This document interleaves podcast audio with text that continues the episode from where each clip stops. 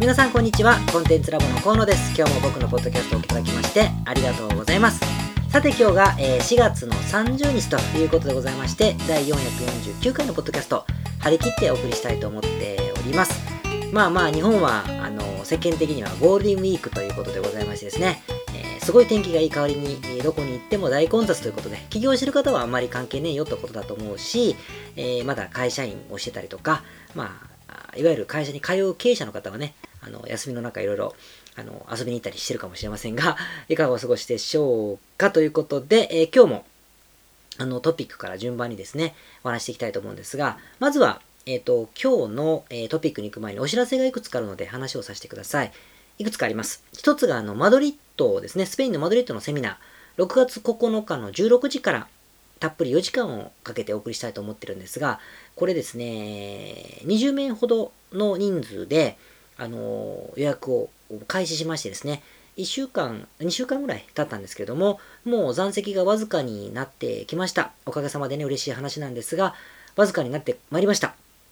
で、今回こそはというか、会場がそんなに大きくないんですよね。あとはもう、たっぷりとあの皆様にお話をしたいというふうに思っているので、それほど人数を多くする気が僕にそもそもないんですね。ですから、あのロサンゼルスとかはですね、最最大、え70名以上の方に来てくださったりしたけども、今回そういうことをするつもりが、えないもんですから、あの席が本当になくなる予定でございます。あの予定されている方は早くに申し込んでいただけると、とっても嬉しいなと思いますね。で、ホームページからマドリッドコンテンツラボセミナーと検索して、えー申し込んでください。あともう一つ、あの当然ヨーロッパに行くので、えーいろんなところに行こうと思ってるんですが、今回ね、実は初めて僕、オランダのアムステルダムに寄る予定なんですね。一番最後の飛行機があのここで撮ってるんですけど、なので、あのテレビに寄ります。で、仕事をすするときに人とお話しする時間が少しあの用意できそうなので、えー個人のですね、ここはセミナーしませんけど、個人のあのコンサルティングのセッションをおご予約取れるようにしました。で、改めて、ウェブサイトなんかではね、告知をし始めると思いますが、あの早く埋まっちゃう可能性もあるので、えアムスデムダルムアムステルダムで、えー個人のセッション、たっぷり、あの、一人2時間ほど使おうと思ってるので、え時間が、あのあるという方はですね、あの、ご連絡をいただければというふうに思って、えおります。はい、これが一つ目ですね。で、二つ目なんですが、あの僕の友人でもありですね、えークライアントさんでもありますけれども、ビジネスをお手伝いするベトナムのですね、えーオーダースーツとかね、アパレル販売をしている、え方がですね、実は人材募集してるんですね。あのベトナムのハノイという都市にある店舗なんですが、そこのスタッフを募集してます。日本人限定なんですけれども、あのベトナムといってもね、英語を話すんですよ。英語を使ってスタッフともコミュニケーション、あ日本人のスタッフの場合は日本人で話しますけど、あのベトナム人スタッフともとにかく英語で喋ることになるだろうし、お客様の外国人かあの日本人なので、基本英語を使う仕事なんですね。だからベトナムにいるけれども、あのベトナムローカルの仕事をするわけではあのないんです。で、ビザも出ます。で、現地の採用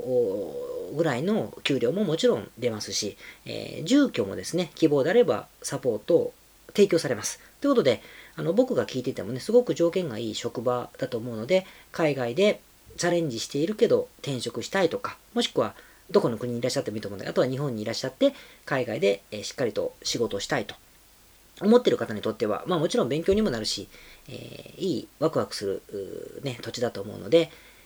えーいいんじゃないかなと思いますね。だからインターンシップでね、あのお金もらえないけど体験しませんかとか、留学っぽいものだったりとか、何か修行に来いとかっていう、そういうものじゃなくて、いわゆるバリバリの求人でございまして、お急ぎだからちょっと特別に今日ここでお話をしますね。希望のある方は、あの僕の河野のメッセージ、メッセンジャーでも、あの Facebook でもいいし、あの会社のメールアドレスもいいから送ってくださればおつなぎしますので、教えてください。あとね、あのこういう方を紹介いただける方でも助かります。あのこの子を僕知ってるんだけどって方でも、あの紹介料もね、ちゃんといただけるようなので、あのそういう人を集められると、紹介できるって方は、ぜひ連絡をいただければなというふうに思っております。とにかく海外に就職できるあのチャンスだったりすると思うのでね、あとビザはあのアメリカとかだと折りにくいけれども、あのちゃんと出してもらえるということなので、タイとかね、あのシンガポールでも今は難しいから、アジアでもね、気軽に方法行けるものでもないと思うんですよ。なので、まあ、ぜひね、いらっしゃっていただければなと思いますね。僕がいるわけじゃないけど、と思って、えー、おりますので連絡をください。紹介いただける方か、えっ、ー、と、私が行きたいわという方がいらっしゃる。で、女性がすごい多い職場なので、あの、条件面分かりにくかったらそれもご説明するんでですね、おっしゃってください。それもコンテンツラボの検索して会社のメールでもいいし、河野達夫の Facebook のメッセンジャーでも構わないので連絡をください。この2つが今日のお知らせでしたね。ということで、えー、今日のトピックいきましょう。お待たせました。えー、今日はですね、トピックが、お客さんの役に立つのに売れない理由。例えば、点点点という話をしたいと思っております。まあタイトルの通りなんですけれども、皆さんどうでしょうか？人の役に立ちたい。ペケペケというような方々の役に立ちたい。だからこのサービスをビジネスにしたいというふうに思ってる方も多いんじゃないですか？そう思って起業したい。もしくは起業してる人も多いと思うんですよ。で、僕も、あの、アプローチは違い、アプローチは違う、その、動機は最初は違ったけど、やっぱり人の役に立ちたいと思っていますからね。まあ、全員そうかもしれないけど、でもね、もともと人の役に立ちたいから、入り口の人もいると思うんですよね。で、そんな思いで商売してるんだって相談も僕は仕事からよく受けるんですよ。で、こういう人ってどういうタイプか、ステレオタイプに申し上げますとね、とにかく困ってる人をほっとけない。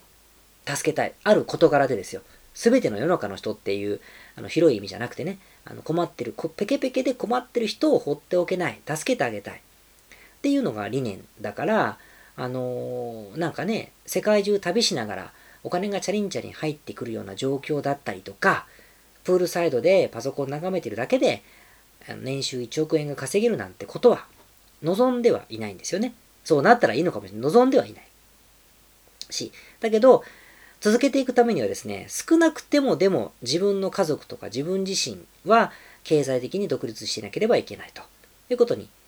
なりますよね。つまり儲けないとダメなんですよ。そういうあのチャリンチャリンを望んでないかもしれないけれども、儲けないとやっぱりダメだっていうことは分かってるという人ですよね。で、しかもやっぱりより多くの人を助けたいということは、ま、やっぱりビジネスとして拡張するということもどうしても必要になるから、まあ、結局、あの、商売をすることになるんだけども、だから僕みたいな人間に相談が、あの、来るんでしょうよということなんですけどね。そこで例え話をします。まあ、実際あった話なんだけど、例え話にしますね。あるところにですね、日本の子供たちで、まあ、小学生でも中学生でもいいんですが、不登校に、えー、なっている子たちがいるわけですよ。まあ、僕は言うまでもなく、いろんな問題になってますけどね、不登校になっている子たちがいると。それが悪いことだという捉え方をするか、別にいいんじゃないと思うかは人それぞれですから、僕は述べませんが、とにかく不登校になっている子がいると。その子たちに思いを馳せる A さんという方がいました。でこの方はですね、いい悪いというよりも、それは、まあ、とにかく解決した方がいいと思って、えー、いるんですね。で、すごいけど不登校ということに対して僕はそういったものの専門家ではないので、専門ではありませんからね、知った風に原因がどうとか解決策がどうとかそもそも問題なのみたいなことをあの述べるということは今日は控えますけれどもね、僕は僕にもちろん僕は僕の考えがありますよ。だけど、それは控えますけれども、でもね、あの不登校になっている状況、学校に行く必要があるとか行く必要がないとかいう話をしたいわけじゃなくて、不登校であるという状況にあることを子供たちのその当人だったり家族が苦しんでいるということは間違いなくってですね、それをとにかく解決したいわけですよ。解決したいと。で、A さんが持つ解決策は、A さんが持っている解決策はね、他の人は知りませんけど、海外に正規で留学しちゃうという方法なんですよね。不登校の子供たちを海外の学校に留学させるというのが解決策。そっちに誘導したいというふうに思ってるわけですね。でもちろんコストをそれだけかけられるご家庭もあれば、かけられない、そうじゃない家庭もあるから、そういう選択肢も含めてですね、お金がある人にはある人なりの、ない人にはない人なりのという選択肢も複数用意できるというふうに考えてるわけですね。でも、でもそのサービスなりビジネスにいまいち集客といいますか、うまくいってないと。お客様から満足が得られないって意味じゃなくて、そのサービスを提供する相手が集められてないという状況ですよね。そうするとさっきの少なくても自分自身とか家族が食えるような状況にならなくちゃ継続できないとか、拡張しないと多くの人が助けられないという状況にならないから、結局助けられないってことになるわけで困るわけですよ。だからこそ、あの、相談とかがあるわけだけれども、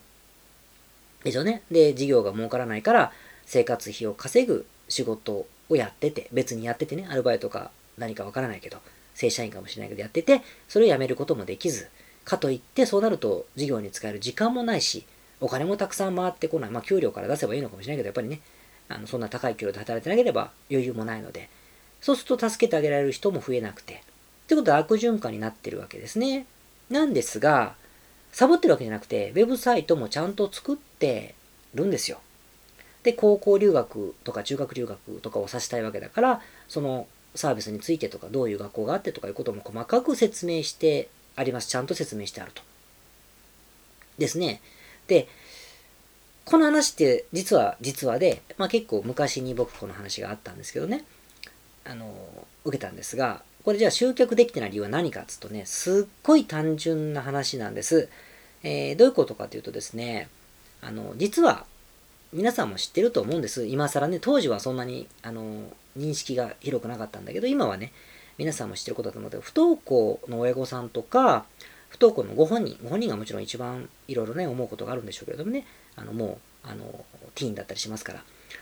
で、ご本人とかについてはいろんな思考、思考のステージというか、思い至ってる、まあ、考え方のステージがありましてね、あるそうなんですよ。で、ものすごいですね、マーケティング的に言いますよ。しつこいけど、あの、心理学的にとかね、そういう子供をケアするという立場で申し上げるわけじゃなくて、ある種単純化して、マーケティング的に言いますけれども、そうすると3種類の人がいるんですって。1人はですね、1人目は、1つパターン1は、不登校の状況に陥っているけれども、散ってるって言い方が変だな、悪いことみたいになりますね。まあ、それが悪いことだとは、まあ、僕は実は個人的には思ってないんですけどね。まあ、まあ、行きたくないんだったらいいんじゃないということなんだろうけれども、で、まあ、不登校の状況に陥っている、になっている、と困ってると。困ってる。行きたいわけじゃないかもしれない。とにかく困ってる。このままじゃいけない。このままじゃいけないことは分かってると。行かなくちゃいけないわけじゃなくてね。このままいけなくていいんだけども、どうしていいか分からずに苦しんでる人。困ってるけどどうしていいか分からない人。で、2番目の人が、不登校の解決策には、留学というね、環境を変えるという飛び道具だろうというふうに、それを知ったのか、そう思い至った人たちがいると。で、3つ目はですね、不登校の解決策として困ってるけども、その解決策としてまた別の何かを実行しようとしていたりとか、別の手法の何かを検討している人、それはいろんな方法があると思うんだけど、そういう人ですね。ホームスクールみたいなことでもう学校行かないって決める人もいると思うし、それはいろいろいるじゃないですか。いる、いますね。ということで、かもしれない。1、2、3というパターンが、やっぱり大きく分けると分かれると。まあ単純じゃないですよ。それは人間はね、そんなに。だけど、マーケティング的に分類すると、3種類の思考のステージがあると。で、A さんはね、すごい熱い思いがある人なので、多くの人を救いたいと思ってるわけですよ。ですから、あのだからこそ思想と、さらに思想として、いい悪いじゃなくてそれが正解か不当正解かじゃなくて、その A さんの思想として留学をするということが絶対に一番解決に近いと思っているんですね。しつこいけど、いい悪いじゃない。これは人が判断できることじゃないですね。思っている。だから、実はね、一番の困っているけどどうしていいかわからなくて苦しんでいる人か、それか別の方法が良いと思い立った方々、留学以外に思い立った不登校の方々を助けたいっていうのをイメージしてるんですよ。だから、ウェブサイトのメッセージというのはおのずと、不登校に困ってませんかという書き出しになるし、さらにはオファーというのは、だから高校留学しましょう、中学留学しましょうというふうなオファーになってるんですね。これ、わかります？この違和感。あの、つまりね、えー、どうしていいかわからなくて困ってる人だったりとか、別の方法に思い至った人にこれを言うとですね、ん？ってなるんですよ。ん？なんて？ってなるわけで、ですね。で、じゃあ今度、留学であると思い至っている人、解決策として留学に思い至った人にこれを言うと今度は、うん、なんって、うん、だから思ってるよってなるわけですね。うん、みたいなことになるわけで、つまり、留学ということをイメージしてる人にとっては、解決策に留学をもう選んでる人というのは、興味のもとが、どの国にしたらいいのかなということだったりとか、どの学校がいいのかなとか、もしくは自分の子供たち、もしくは自分自身の言語レベルでいけるのかなとか、つまり自分が使いこなせるかどうかとかね、もしくはコストを払えるのかどうかとかっていうところっていうことなんですよね。まあ想像も入ってますけどね。ってこと。で、逆に解決策がなくて困ってる人というのは、もっと深いところを揉みほぐしてですね、解決するのであるという、解決しそうであると、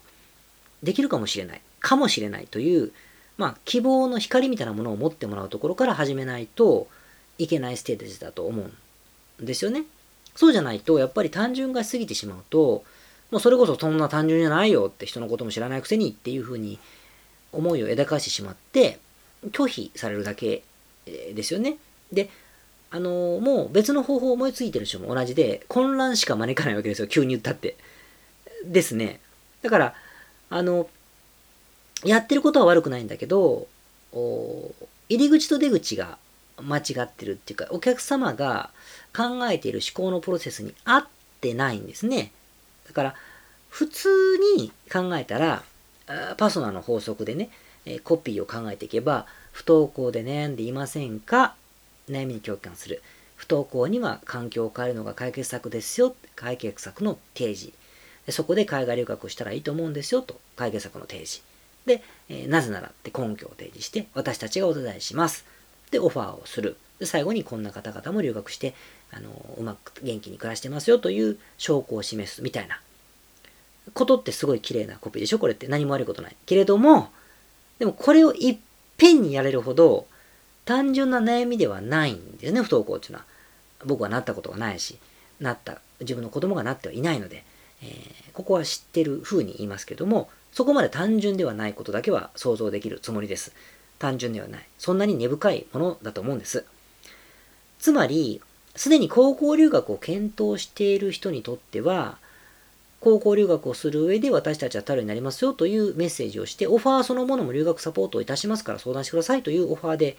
いいと思うんです。だけど、どうしていいかわからない人については、結局不登校で悩んでいる方に問題を解決するヒントや方法論の選択肢の、えー、参考になるかもしれませんから学んでくださいということを、いわゆるコンテンツをオファーすることから始めないと反応が得にくいと思うんですよね。不登校で悩んでいませんかと、それは無理もありませんと、みんなそうなんですと、そこで自分がし得る限り、あの、混乱している気持ちを整理できるような状況別解決策をまとめてみました。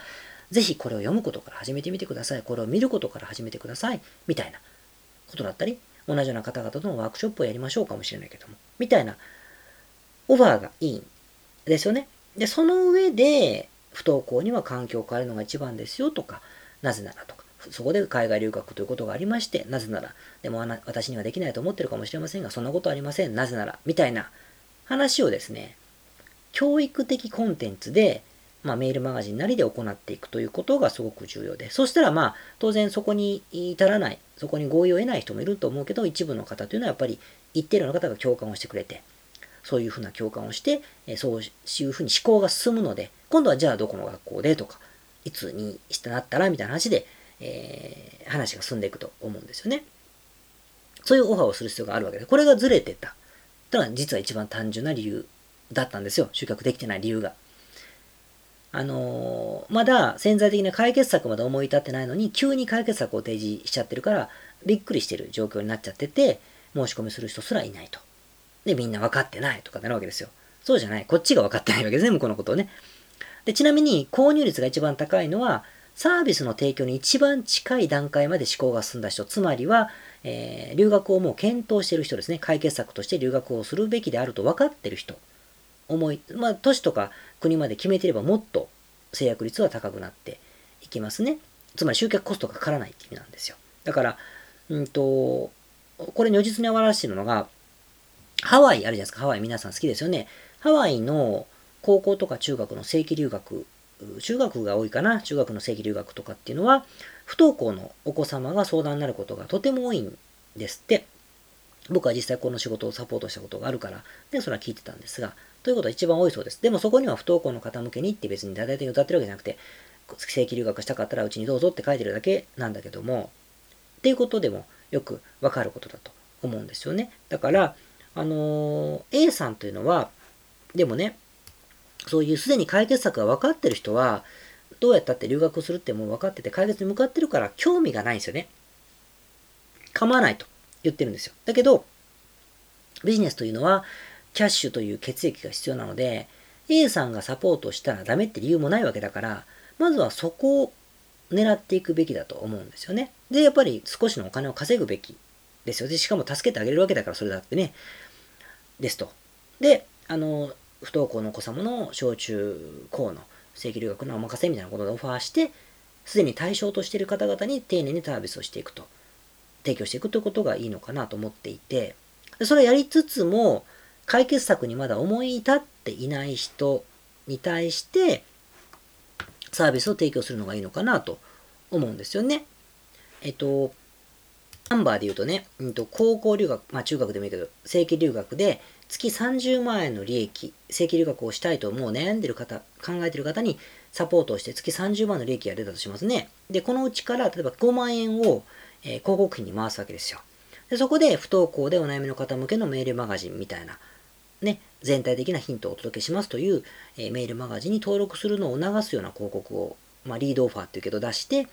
えー、見たりとかオンラインセミナーを配ってみたりしながらリストを集めて、そのリストの方々の配信頻度を上げて、教育をすると、教育的コンテンツを送って、いかに自分の解決策を分かってもらう人たちを増やすかと、自分の考えをいかに分かってもらうかってことを伝えることによって、えー、解決策に思い至った方々をさらに次の高校留学の斡旋まで結びつけているってことでくるくる回していくと、やっぱり、あのー、うまくいくんじゃないかなということですね。で、もちろん後者、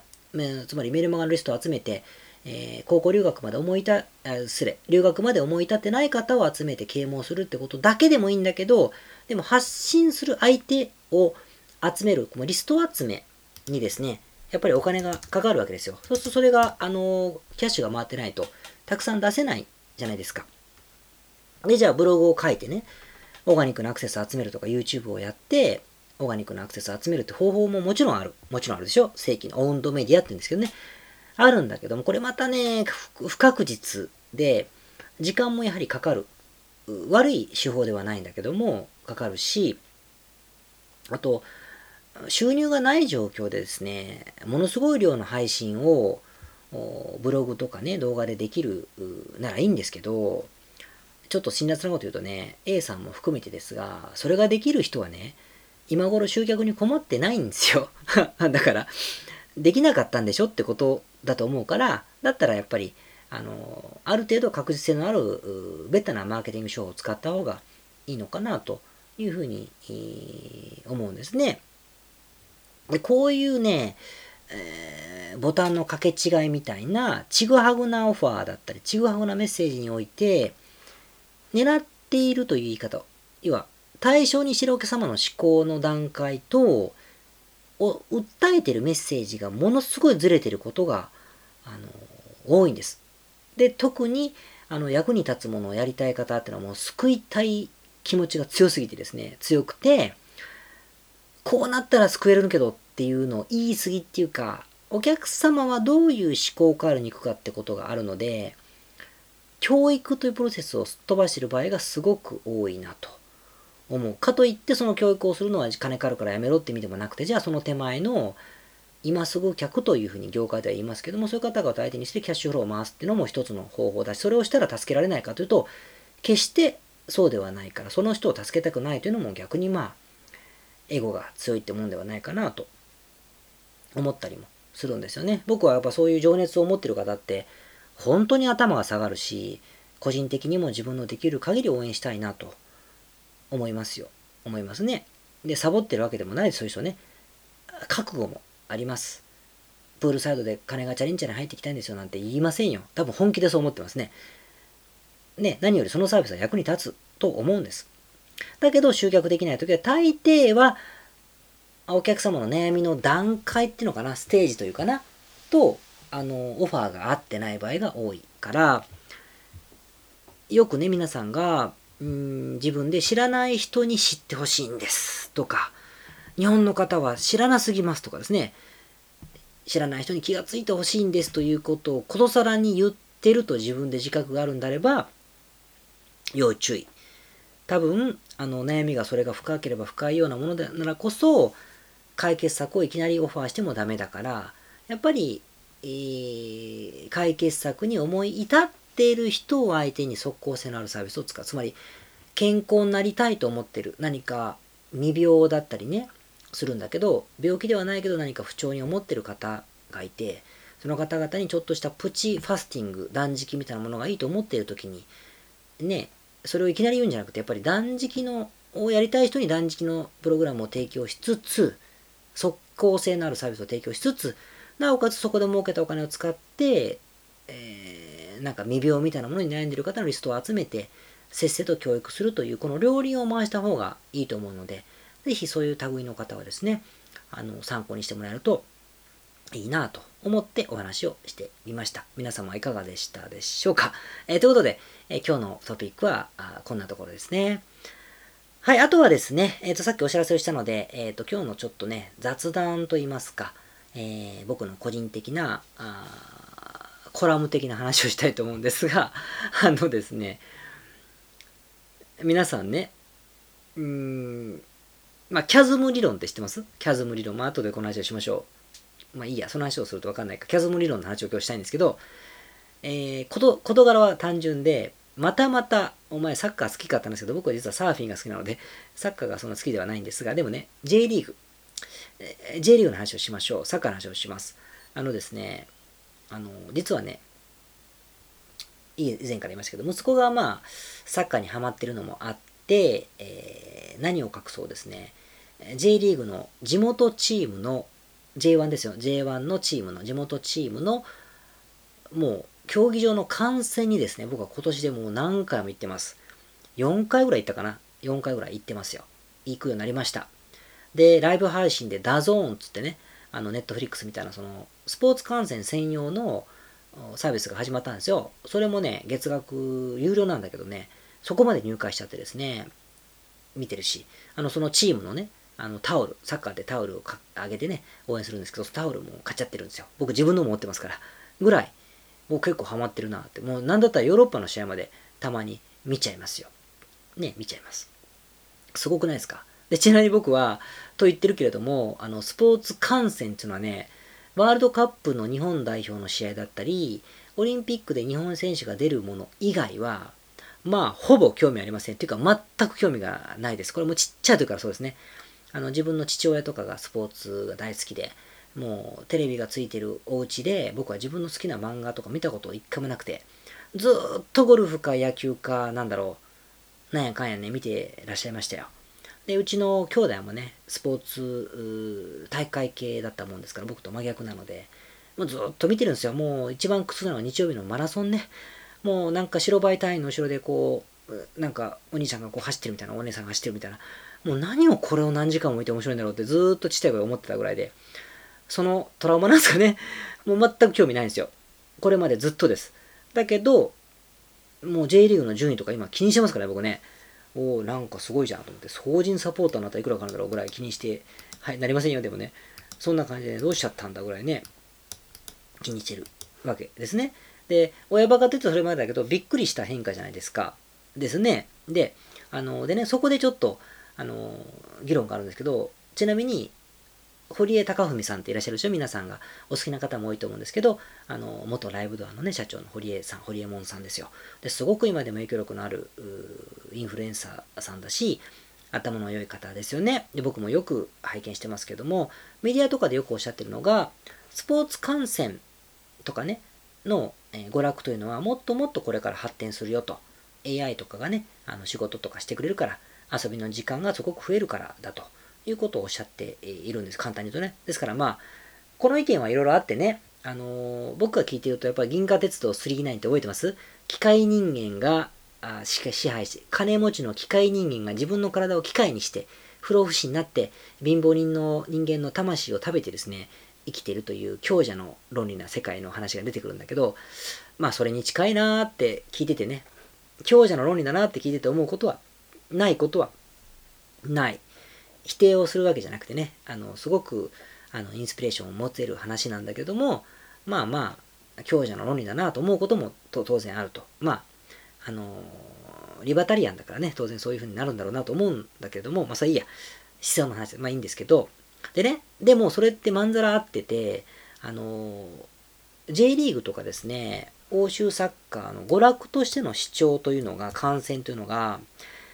やっぱね、一部の好きな人から、一般的な娯楽へと普及している最中なんだろうなという気がするんです。なんでかって言ったら僕が見るようになったからです。いや、しつこいけど、息子バカなのかもしれない。あの、親子、親バカなのかもしれないけれども、でもね、僕そんなに子供が好きだから自分が張り切って好きになるようなタイプじゃないんですよ。だって自分のことももう一生懸命でね、ろくでもない人なので、そんなことないんだけど、ね、そう思ってるぐらいだから、あの50歳を目前にね、そんなことを言ってるんだから、やっぱりそうなのかなと思ってて、それがね、キャズムという話につながるんだけど、キャズムって知ってます？キャズム理論って言うんですけど、あの、めっちゃ簡単に言うとですね、ある商品が爆発的に普及するためには、新しいものが好きな人の中でまずは広がって、その後にすでに流行っているものを後から選ぶ方々のところに広がっていくことで順番に広がっていくんだよって理論なんです。それを専門用語で、あのイノベーターがまず使い、アーリーアダプターが次に使い、その後にアーリーマジョリティが使い、レートマジョリティが使うみたいな。で、順番的に広がっていくから、スマホも、まあ、昔から言うとパパーソナルコンピューターから始まり、スマートフォンになり、まあ、LINE しかり、メルカリしかりっていうふうに広がっていくということなんですよね。で、そのキャズムというのは、あのキャズムって溝のことなんですけど、アーリーアダプター、つまり比較的先進的にものを使う人と、アーリーマジョリティ、あの大衆ですね。みんなが使ってるから僕も使うというふうに考える方々の間には、ものすごい大きな溝があると。でここを超えたらパチコーンと広がるぜという話ですよ。簡単に言えばね。ってことなんです。で、僕は一般的にはまあまあアーリーアダプターな方だと思います。まあ疎いのはものすごい疎いですけどね。だけど、まあまあ仕事絡みだったらアーリーアダプターの方だろうなと思いますね。で一方で、これ言うと、あの怒られるからかもしれませんから、こっそり言いますとね、怒られはしないか。あの、妻はですね、レートマジョリティな方、特にハイテク系はね、僕の知らないことは、アリアタプだったり、ね、お母様同士が伝わる話だったり、もう超近所の美味しい子、美味しいやとかね、あの先生の噂とかももうアリアタプターだし、僕は超レイトマジョリティなんだけども、まあ、特にハイテク系とかは僕と逆ですね。だからスマホとか LINE もその通りで、えー、妻が使い始めてから使ってない人を見なくなりました。LINE とかもね。だから、そこから LINE という会社の勢いがすごいなというふうにも感じるし、上場もしたしということで、メルカリもそうですね、彼女があ口にするようになったりとか、実際使うということが起こると、キャズムを超えたなって僕は、実はひっそりとですね、えー、考えてるわけですよ。キャズムを超えたぞと 思うんですけどね。で、あのー、そう考えるとね、僕は、でもスポーツ観戦とかこういう娯楽っつうのはやっぱりもう偏ってるので、もうサーフィンばっかりしたりとかですね、いうところがあるから、あの、すごいレートマジョリティなんですよ。だけどその僕がスポーツ観戦、サッカー観戦に行ってる時点で、ね、だって、ファンクラブっていうんですかね、講演会っていうんですか、あれにお金払って入ったからね、入りましたからね、という考えられないことが起こってるので、やっぱりこれ J リーグのスポーツ観戦というのは、なんつうんですか、キャズムを超えたのかなと。いうふうに思っているので、えー、僕がハマっているだけではなく、一般的に広がったんじゃないかという気もしないでもないというか、と思ったりもしますね。だから競技場の人数とか見てても、やっぱもう2万何千人とかがね、もう会場の名前とチーム分かっちゃうから、でも、もう超満員なんですよ。で、チケット取れないんですよね。で、メルカリとか見るとプレミアついて2倍とかで売ってるんですよ。いいか悪いかは別としてね。まあこれはすごいぞと思ってですね、あのちょっと日本におけるサッカー観戦、まあヨーロッパは昔からそうなんだろうけど、ということを考えていて、ちょっとキャズム理論について思いを馳せた1週間でしたね。でもね、なんか、まあ、つくづくそんなキャズム理論はどうでもいいとしてもね、50歳を目前にしてね、40代後半で面白いものって覆ったりするのかなと思うと、本当面白いなというふうに思いますよ。ですからまあ、俺はこれしかしない、これしか嫌いだというふうに固定的に思うのも尖ってて面白いですけどね。でも、面白いものというものに対して、まあ商売もそうなんだろう。マーケティングの仕組みもそうですね。セールスの仕方、自分がやる商売とかも含めてですね、やっぱ俺はこうだという尖ることもすごく重要だけれども、やっぱ頭を柔らかくやってないとなかなか面白くないなと思ったりもしますんでね。やったことないことはやっぱりやった方がいいですよ。で、やったらやっぱり嫌いだって分かるだけでも大きいから、とにかくそれやって意味あるんですかみたいなセリフをする瞬間に、多分老けていくんだと思いますね。と、まあ、つくづく思った今日この頃ですよ。だから僕も指定席を、高い席を取ってみたり、えー、ね、自由席を並んで座ってみたり、いろいろしないとね、何がいいか分かんないじゃないですか。よくあんな長いこと時間かけて並んでね、えー、みんな見てるなとか思うけど、あれもやってみないとわからない話だからね、えー、勉強になってるなというところでございまして、まあ、もっともっと柔軟に考えなくちゃいけないなと思ってる今日この頃。だから、この僕がマラソンとか走っちゃうというね、奇跡が50歳超えたら起こるかもしれませんね。今は到底考えられませんけど、あの、そんな風に思う今日この頃で、えー、ございますね。ということで、えー、またえー、この辺は引き続きお話をしたいと思って、え、おります。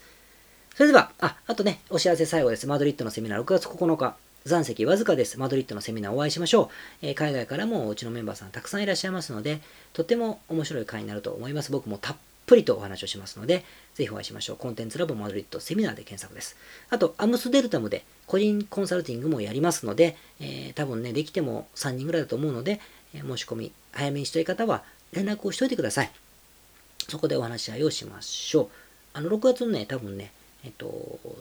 10日以降ですね、12か13ぐらいからだと思うんだけど、えー、3日間ぐらい多分余裕があると思うので、その辺のあたりで枠を作らせてください。ってところでしょうかね。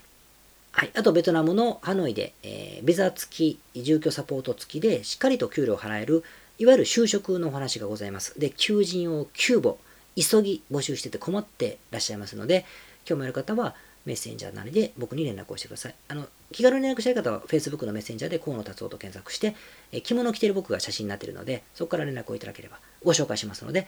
おしたそういう方を知っている方はご紹介をいただけるそうでございますので、連絡をください。それでは、えまた来週、再来週かな、お会いしましょう。ありがとうございました。ポッドキャストをお聞きの皆様、こんにちは。コンテンツラボの山口よし子と申します普段はサンフランシスコに住んでおりますいつもご視聴どうもありがとうございますお聞きの日本の方海外の方企業で制約に縛られない自由なライフスタイルを実現したいと思いませんか？今日はそんなリスナーの方へお知らせとお願いがありまして最後にお邪魔させていただいています。1つ目はコンテンツラボのコンサルティングサービスについてです。番組でもホストの河野がよくメンバーさんと呼ばせていただいていますのでご存知の方も多いかもしれませんね。